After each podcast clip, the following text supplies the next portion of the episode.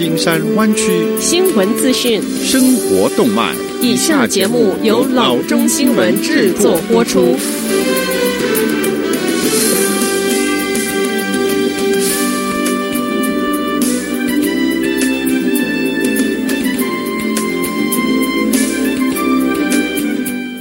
各位听众，大家好，欢迎来到老中广播电台的节目，我是君君。我们首先来关注今天的旧金山湾区地方消息。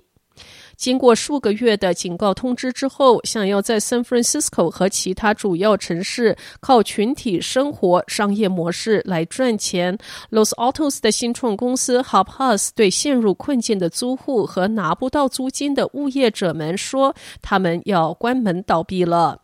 这一家经营共同生活生意的公司会租下大型的单户住宅，然后再分成十个或以上的房间，每间房间以市场的价格向年轻的专业人士们转租。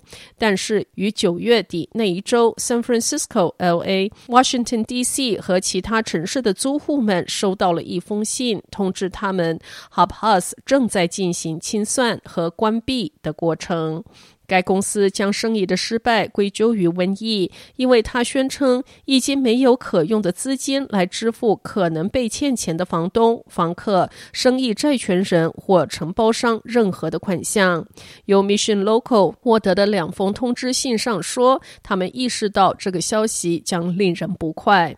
另外，在给房客的一封信中，Hub Us 表示，他们计划将承租物业的管理权转回屋主的手上。七月就有曾报道说，该公司已经停止准时全额向屋主们支付租金，尽管屋主们称他们的房客都已经支付了全额的房租。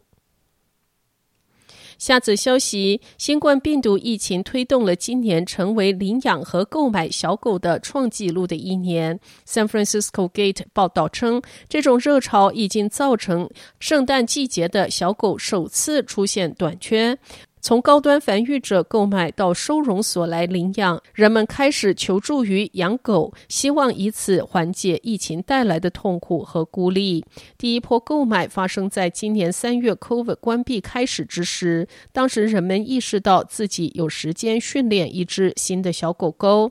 现在是第二波，人们看到疫情并不会很快的结束，因此需求继续飙升。这可能带来的一个结果是一些孩子们。在耶诞期间会感到失望。根据 San Francisco Gate，今年七月 Bernal Heights 区的 Family Dog Rescue 有一百八十七只找到新家的小狗狗，而正常的年份只有一百只左右。宠物市场行业规模今年进一步飙升至创纪录的一千亿元。下则消息。当你在观看 YouTube 之时，你可能在一段视频描述中点击过 Amazon 推荐链接。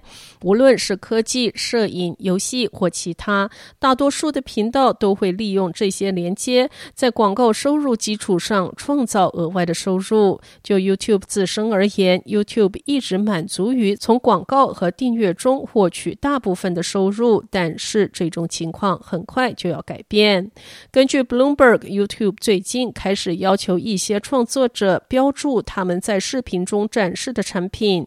据报道，YouTube 计划将商品与母公司 Google 提供的购物和分析工具联系在一起。Bloomberg 说，YouTube 最终的目标是将自己改造成一个一站式的购物目的地，让用户可以浏览和购买任何在平台上看到的东西。与此同时，他正在测试与电子商务平台 Shopping 的新集成。YouTube 发言人向 Bloomberg 证实，网站正在测试部分电子商务的功能。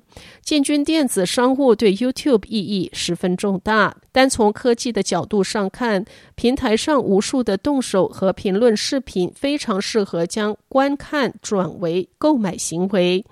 Google 似乎也有同感。在最近财报电话会议上，Alphabet 首席执行官 Sundar Pichai 说，公司可以将拆箱的视频变成购物的机会，这将可能是 YouTube 业务规模超过去年年底的一百五十亿元。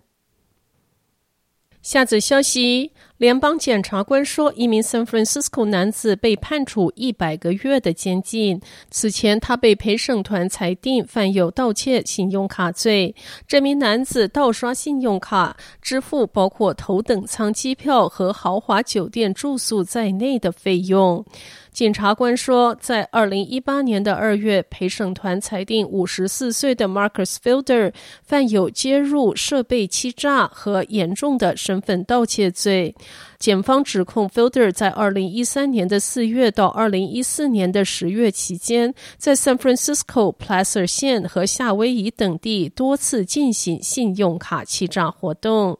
在诈骗中，Fielder 使用他人的 Visa、Mastercard 和 American Express 信用卡，在 San Francisco 的 Fairmont Hotel、Hotel Nikko、Hilton Union Square、Grand Hyatt 和 Hotel Metropolis 以及毛伊的 Four Seasons Resort 等酒店订住房间。他还用这些信用卡支付 San Francisco 和毛伊之间的头等舱机票和租车的费用。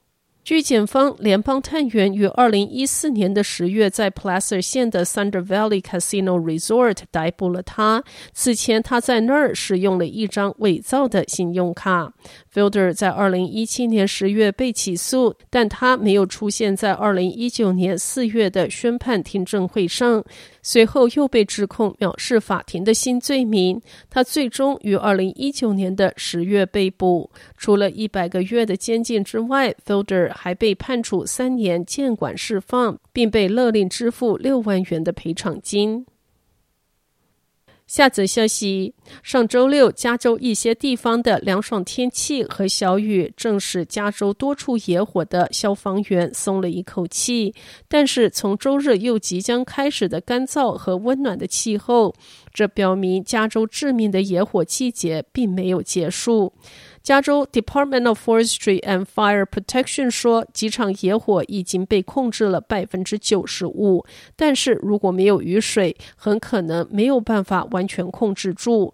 但周末大范围降雨的前景正在减弱，并且 National Weather Service 表示，预计从周日开始，一个高压系统将逐渐增强，为整周带来干燥温暖的气候，还可能带来风。这个预测促使 CAL FIRE 提醒居民，加州历史上九月和十月是最大的野火季。CAL FIRE 提醒大家千万不要放松警惕。自年初以来，加州八千四百多场野火烧焦了四百多万亩的土地，造成三十一人死亡，九千两百多座建筑物摧毁。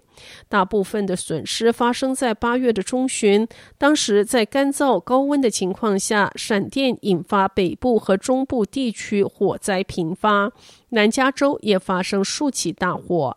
CAL FIRE 说，超过一点八万名的消防员正在奋战二十一场大型野火救援的前线。好的，以上就是生活资讯。我们接下来关注一下天气概况。今天晚上湾区各地最低的气温是五十五度到五十七度之间，明天最高的气温是七十七度到八十七度之间。好的，以上就是生活资讯以及天气概况。新闻来源来自 triple w dot news for chinese dot com 老中新闻网。好的，我们休息一下，马上回到节目来。